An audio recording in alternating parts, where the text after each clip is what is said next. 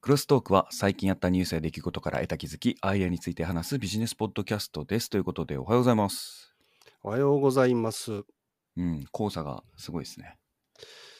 すごいみたいですね。あんまり俺、家出ないようにしてるからわかんないですけど。ああ、ね。な喉喉が痛いですね。ああ、そう。目がかゆい。喉痛くなるよね。あの、なんやろ、上顎の後ろっていうのなんかかゆくなる。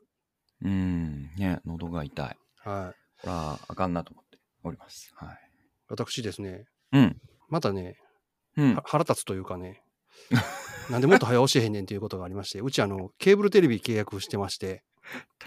高橋の物申すのコーナーだ。はい。はい、で、j イコムさんで契約してやってるんですけど、はい、 j イコムさんででテレビとネットと電話ってあって、まあ、それを組み合わせてやると安くなるとかがあるから、まあ、どうせやから、ケーブルテレビも一緒に申し込もうっつって、ケーブルテレビとネットっていうのを申し込んでます。うん、だから、うちネットは j イコムさんなんですけど、その、テレビの中でですね、はいうん、プロ野球のシーズンになると、えー、毎回あのプラスのオプションチャンネルみたいなのを申し込んで、で広島カープの試合を見るっていうことをやってたんですけど、はいはいはい、最近そのゴルフが大好きでゴルフ、はい、やっぱりそのゴルフの上手い人のスイングをやっぱりたくさん見なさいっていう話があっておなるほど、ね、そしたらそのゴルフチャンネルっていうのがあるから、はい、あそれもじゃあ、ね、オプションで申し込んだらいけんのかなと思って調べたんですよ。うん、そしたら今、うん、テレビの基本プランがだいたい3500円ぐらい。うん、でプラスオプションで1500円ぐらい払って、まあ、全部で5000円ぐらい払ってるんですよね。それが調べてみたらですね、その、うん、テレビの最初の、まあ、たら基本プランみたいなのを変えたら、うん、ゴルフが見れるどころか、今まで見れなかった野球の試合、例えばその、うんうん、広島カープのホーム試合は見えれるんですけど、他のチームのホーム試合で見られへんやつがあったんですよ、ヤクルトスワローズとか、横浜ベイスターズとか見れへんかったんですけど、それまで全部見れるやんっていうパックになるってことを知ってですね、えー、ってなって、値段調べたら、今の選んでるセレクトコースプラスオプションっていうのと変わらないんですよ、うん、5000円ぐらいなんですよ。ああ、なるほどね。ベーシックにチャンネルつけるより、パックにした方がって、そうそう、それがめっちゃ見れるんですよ、いっぱい。うん、なんやねん、これと思って。 で、これがまた、ね、で、じゃあ変更したいって言って、あ、ネットで変更できるのかなと思って、ネットで変更できんのですよ。データ。なんじゃこれと思って、電話しろって書いてあるから、電話しますわね。そしたらね、うん、訪問するって言うんですよ。うん、ほう。いやいや、訪問って、なんかその紙一枚書くだけやったら、送ってくれたらもう書くし、そうやったらもう。うん。うん、なんでネットできへんのっていう話をしたら、いや、これ訪問になってましてって意味のわからない言い訳されてですね、うん、しゃあないな、なるいついつ空いてますか言うから、この日はどうって言ったら、うん、いや、その日私ちょっと埋まってまして、この日はどうって言ったら、私その日休みでって言うから、じゃあ他の担当者にしてよって言って。 あなたじゃなきゃいけない理由ないよねって。 私ではなくていいですよね。って言うたら電話切って ですね、ね今度ね、そいつがまた電話折り返してきて、なんかわけわからんこと話するんですよ、ずっと。うん、サービスの人に、何日に電話するように言うときます。で、そのサービスの人には、申し込んないけど、繋がらない体で話してくださいみたいなことを言うんですよ。うん、は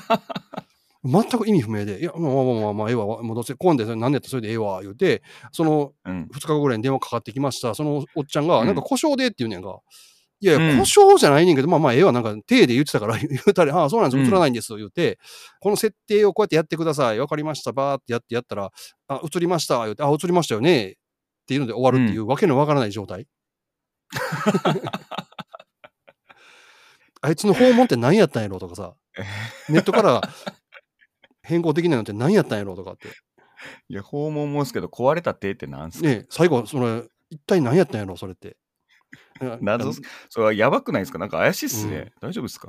なんかね、ジェイコもそういうのね、ややこしいんですよ。多分、地域ごとにまた会社が違ったりするんでしょうね。ああ、そっかそっか、うん、で、提供してるとかで、なんか、絡みなんかあるんやと思うんですけど、めんどくさいお客さんには関係ないことが、そうそうそう。裏でいろいろあるってことでしょ。はい、ああ、一番くだんねえやつな。はい、こんなことやってたらダメですよって苦情をちゃんとあのメッセージしておきました。はい、 ということで、はいえー、クロストークでした。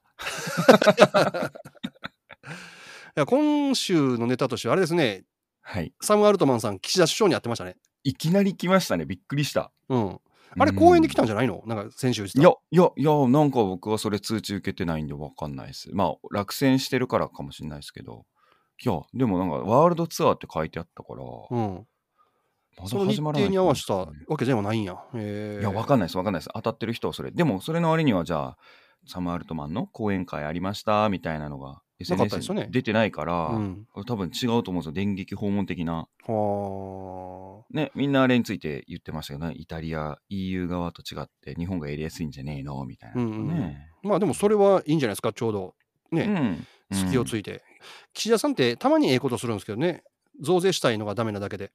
うん、うんで、やっぱりサム・アルトマンも日本市場いいって言ってましたしね、うんすごい。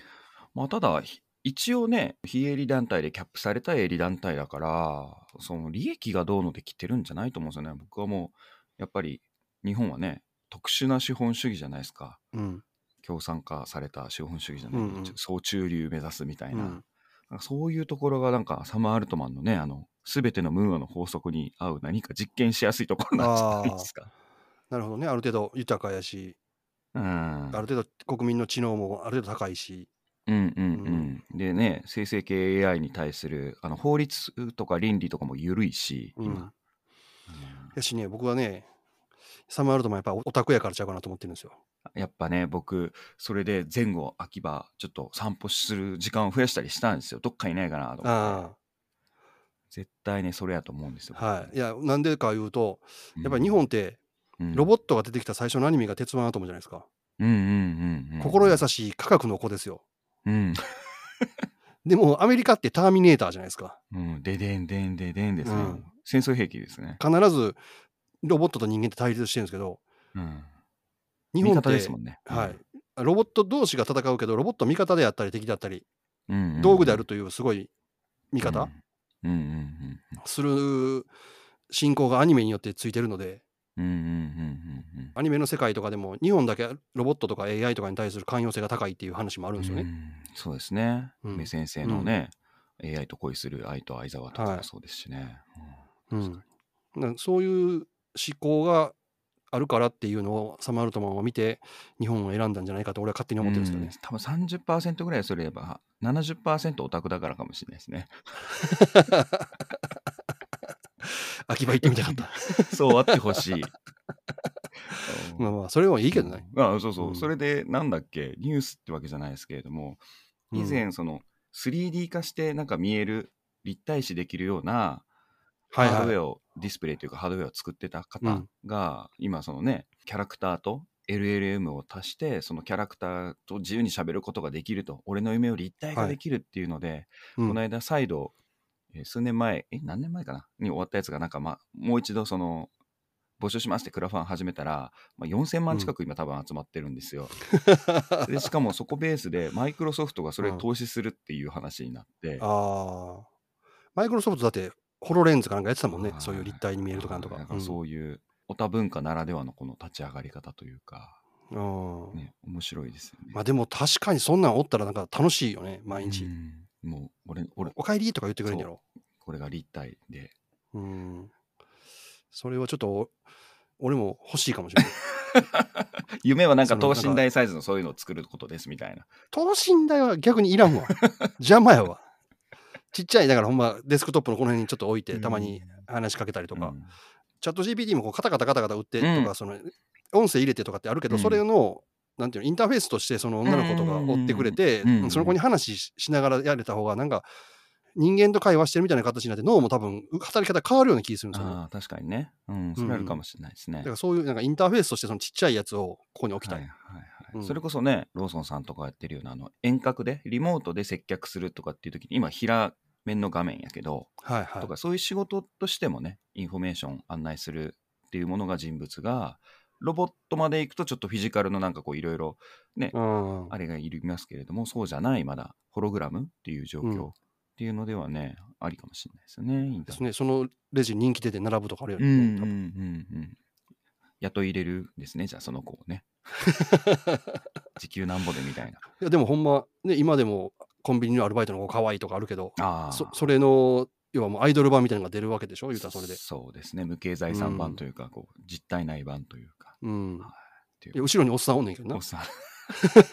んうん、まあまあいない LLM になるみたいあ、なそう感じで、かすね。パターンもあるけど。うんはいうんっていう感じで言うとねそういうのはすごいですよねっていうのが、うん。そっかやっぱサム・アルトマンはそれか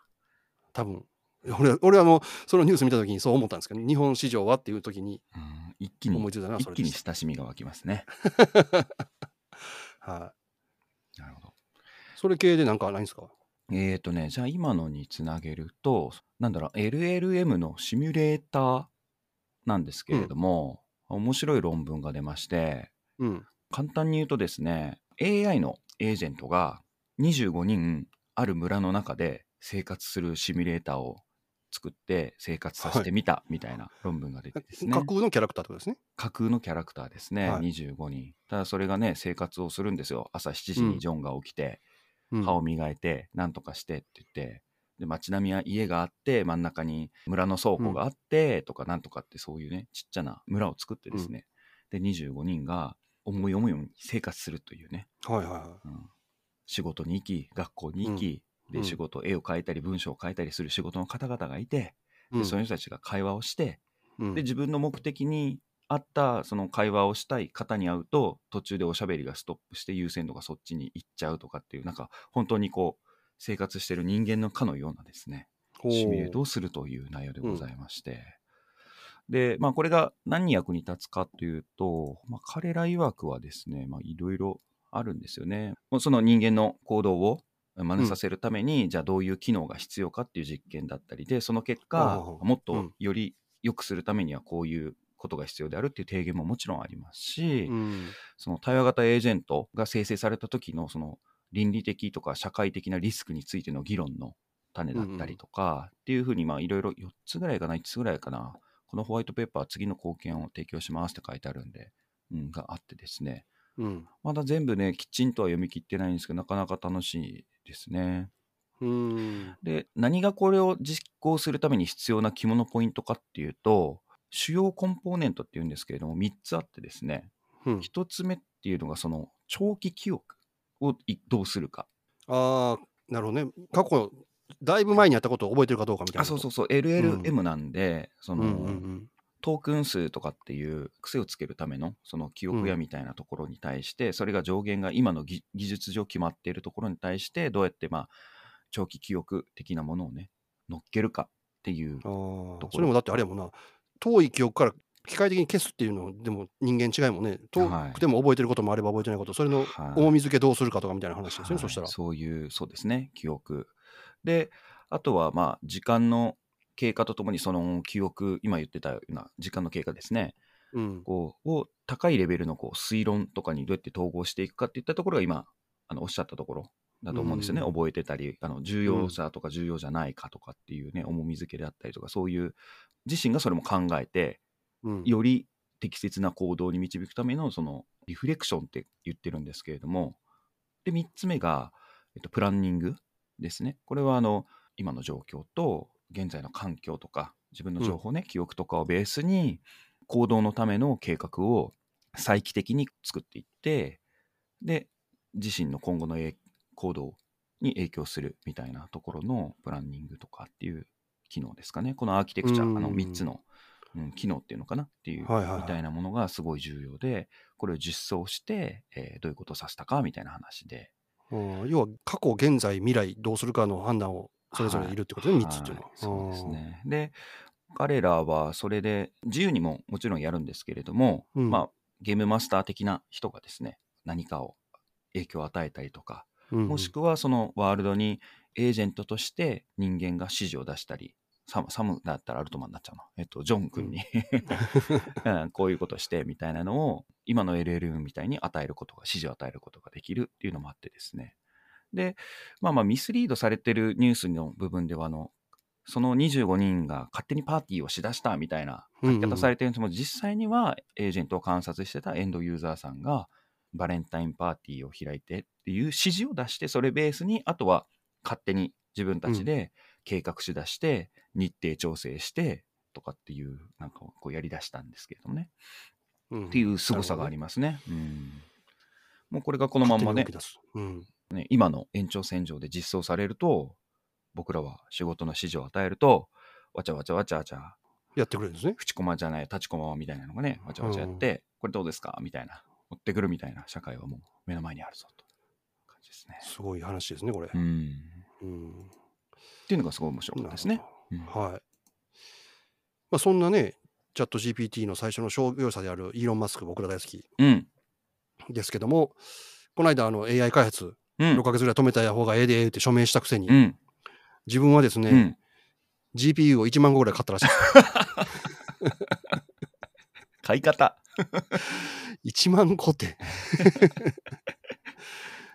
だって、えあれって10万ぐらいしますよね、10万、20万しますよね。高いやつだと GPU ね。の種類によります。いやいや、じ例えばゲーミング用とかで普通にコンシューマーで手に入る4090とかだと今40万ぐらいとか50万ぐらいすぐします、あその高いやつだとそれぐらいありますよはね。い安いや専つも用あるのけど、ね A100 とかそんなんなってきたらもっと高いですけど、はい、そんな感じですね。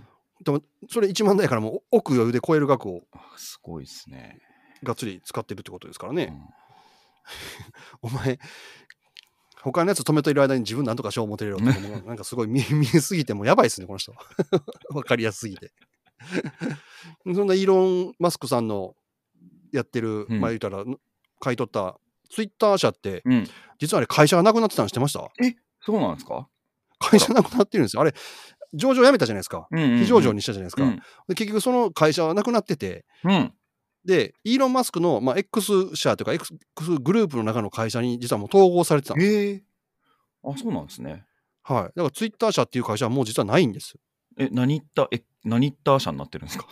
いや、だから、X です、X。X 社っていう、ほんまにあの、謎の結社 X とかじゃなくて、X 社っていう名前なんですよ。 ヨシキとか関係ない X ですか関係ないですね。それは X ジャパン。はい。あ、マジっすか、へえだから X コープっていう名前なんです。 X コープ。はへえい。これなんで分かったかっていうと、うんツイッターのアカウントをバンされた人がおって、うん。で、その人がこれなんでやねんって怒って、うん。そのツイッターに問い合わせたところ、そのもうツイッター社っていうのはないよと。ほで、X 社っていうところから返答が来て、なんじゃこれってなって、う。うん。で、分かったっていうあ、そうなんです話ね。なんですけど、ははいいイーロン・マスクの持ち株会社は X ホールディングスってあるんですよ。その中の X コープっていう会社の中の一部門にツイッター社はなってると。 E コープじゃないんだ X なんだ へえ X ですよ。だから、あれ、スペース X なんでしょああそういうことう。か、うん。はい。X が好きなんでしょう、あの人へ。えテスラはテスラなのにね X なんだほんまや。X はちゃうね んうな。んテックスラみたいなんじゃないんだみたい ない医療用皮膚みたいなんだけどただまあ我々には影響がないんですまあ、まあね今のところ何の影響もないですね。ツイッターのサービスはそのまま続いてますんで。うーんはいでもまあなんか1万枚も GPU 買って何するんでしょうね。今逆にモデルを作るための、なんだろうな学習のやり方をうん変えたりとか、考え方が変わったりしててそのパラメータ数多く学習するにしてもそれはハードウェアにどうのこうののマンパワーでやるっていう方法の以外にソフトウェア側でなんか考え方を変えたりアーキテクチャっていううんうね、並びを変えたり発想を変えたりすることで今めちゃめちゃ早くなってるんですよね。う。そういうん勉強コストっていうか、モデルを作り出すコストあ、じゃあ、そんなハードウェアたくさんいらんねや、言うたら。うーん、1万個って何するんだろうそれ、さすサーバーとかもどうするんだろうなへえ王将が餃子一日で作る数と同じぐらいですからね、1万 個。卵1日何万個みたいなやつですよね。うんまあだから1万個あれば、でも1万通りのいろんな別々のことができるから、その言ったらそのソフトウェアのなんか、あーまあまあ、そうん、ちょっと時間かかっちゃうからあれでしょうかね。まあなんか並列させてどうのこうのするんですけど、まあ分回すんでしょうね。うん。多分それ、今それがね、資源として奪い合いではあるんですよね。うーん。で、それ貸し出すコストも上がっちゃいましたしね、Google とかも含めて、サービスで。なるほどね、イーロン・マスはク、いそんなことしてたんですか。じゃあ、私のニュースで言うと、あ、ちょっとまた戻っちゃうんですけど、アルトマンが来たという話で、まあ、オープン AI のプレゼン資料が公開されましたって言って、ね、自民党のあの勉強会のはいはいはやつに出てましたけれど出ても、読まれました、あれ。い。見ました、ざーっとは。うん。本当ですか、僕もう信じられないことが書いてああってですね。はい。 GPT-4 は、うん去年の9月にできていたってことですね。うんうんうん。あおわかりました書いてあったの、それが。だいぶ経ってからだから公開してるんですよね。ま待って待って待って。半年間、アラインメントっていう、その調和させるための、要は安全面の検証っていうのを使いましたって、さらっと書いてあるんですよね。6ヶ月前って、まだチャット GPT っていうサービスもできてできてなかったですね出してない前。まだその頃俺らはステーブルディフュージョンとかミッドジャーニーとかの話してましたね。はい。う生ん成系 AI のね、うん。時にはもう出来上がってたと。うん。やっぱりちょっと前に、菅君が言ってたのと同じやね。リリースを全部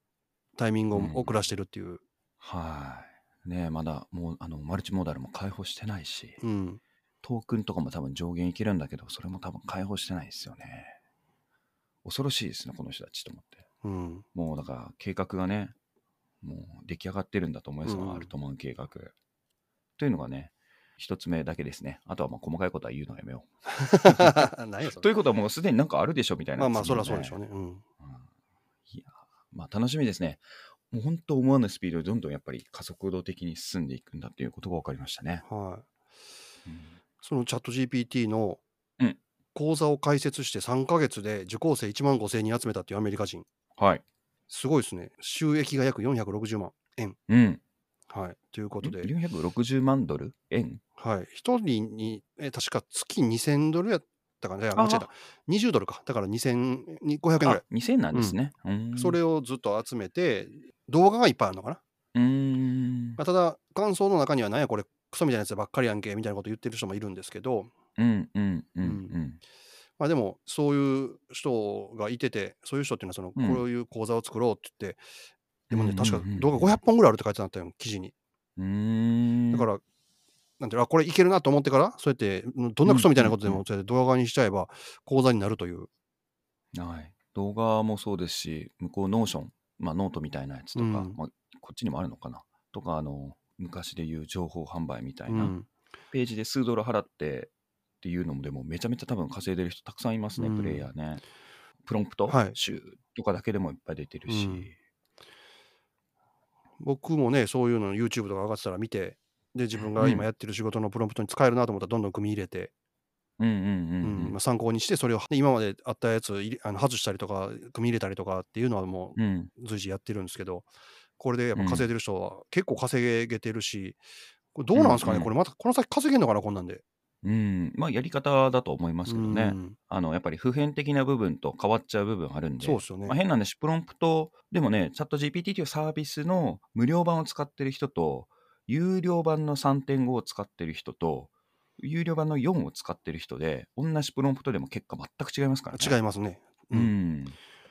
自分が今使ってるプロンプトも3.5だと全然役に立たないんですよね。うんうんうん。みたいにやっぱ。 4, 4用にしかもう作ってないから今。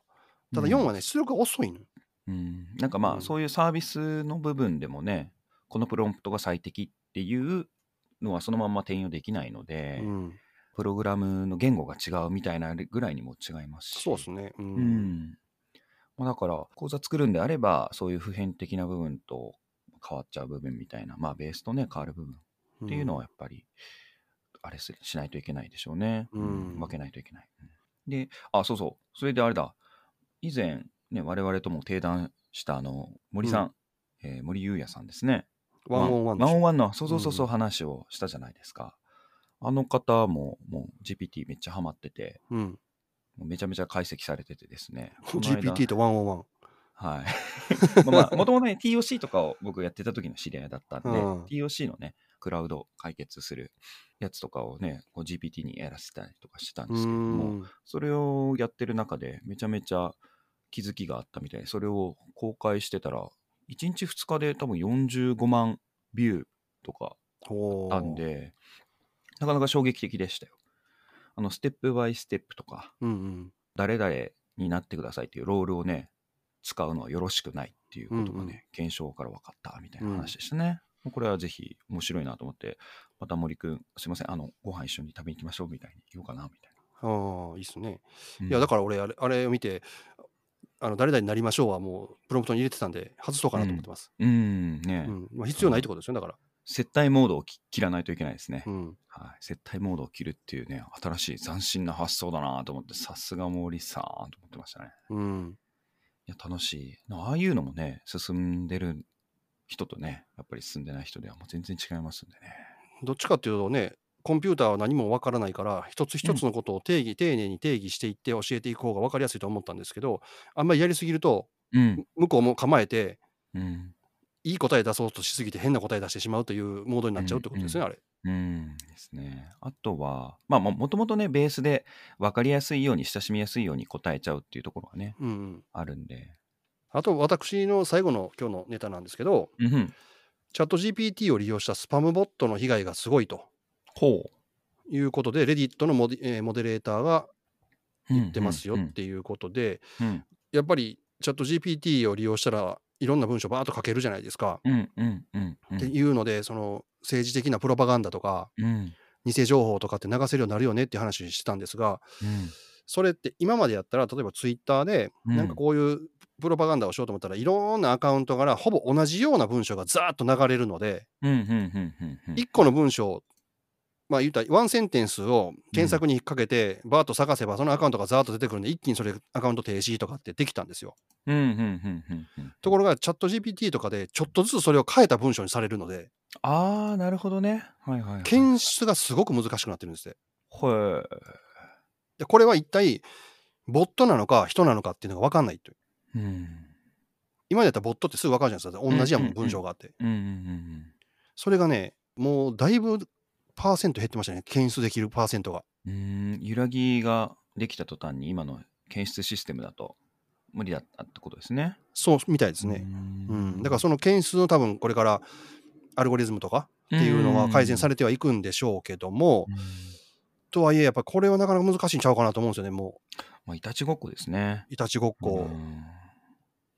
でこれがもうすごい数になってるという話ですねだからもうどんどんどんどん偽アカウントみたいなのができてはいろんな情報を発信しっていううんであいつも言ってるこいつも言ってるみたいなそうですそうですね雰囲気を醸成するってやつですねはいまあね、それこそ今回の2週間前でしたっけ、自衛隊のヘリが九州のあーあの落ちたってそうそうそうそう、視察中に落ちたみたいなやつとかも、あれもね、コメント欄、めちゃめちゃ某国のなんとかだみたいな、ああったありするじゃないですかうんうんうんあいうのでもね、ちょっと事件、事故があったら、先導する情報戦みたいなのに使われるし、うんってことですよね。で、それのためのこう意見を言う、アカウントバーン作って、うんバーンとボットに喋らせてっていうのうんが、今、低コストでできちゃうんで。はいで載せられるとかもありますよね。はい、んああいうので、昔に第二次世界大戦の時も日本はやられて戦争しろ戦争しろっていうやつに乗せられて戦争してしまったっていう歴史がありますから、別にあの、学校で学んだみたいに軍部が悪くて悪者でやったわけけじゃなくてあれ完全に世論でやってますからね戦争って、だってそう内いうので閣府がそれになっちゃいましたしね。はいでそれで載せられて戦争しろってみんなで言ってたんですけどその当時はね新聞しかなかったからねい。うん。メディアっつってもでそれが本当なのかなと思ったら実は後から見返したら全部嘘やったとかスパイがいっぱいおったとかっていうのは歴うんうん史紐解いたら分かるからだから分かりもせんとかその陰謀論的なことであんまりねごちゃごちゃ言わない方がいいですね本当ねんああいうことも。うんっていうか、まあ、うん周りでね、起きてることもやっぱ、もう今は、そういう技術でも作り上げることができるんだって思うとね。そうなんですよねううんん確かにね。うん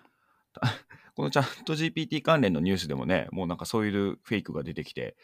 GPT-5 が発表されましたみたいなやつ とか、そうなんそうなん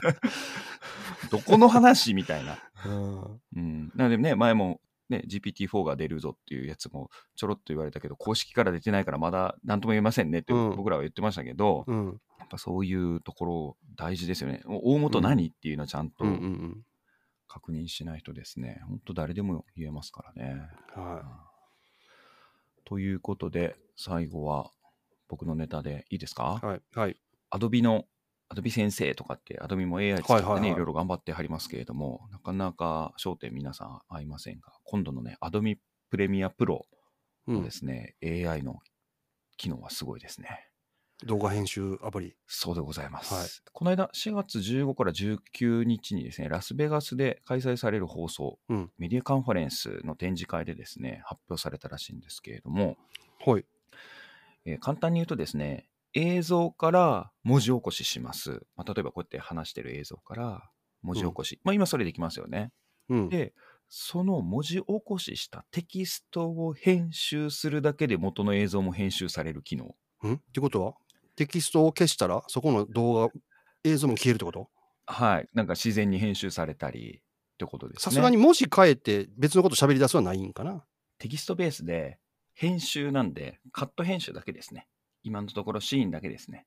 カットだけでも結構楽立つけどね。だいぶ。うん。今のところは、テキストベースでのコピーペーストで映像と音声もついていっちゃううんみたいな感じですね。うん。なので、まあ、そこの部分をカットできるとか、貼り付けできる編集なので、貼り付けできる。で、まあ、おそらくなんですけど、そのうち、今出てる技術から察するに、そこで文字を変えると、うんその通り喋る。その通りの音声で喋る口のね、リップシンクもちゃんとして、みたいな。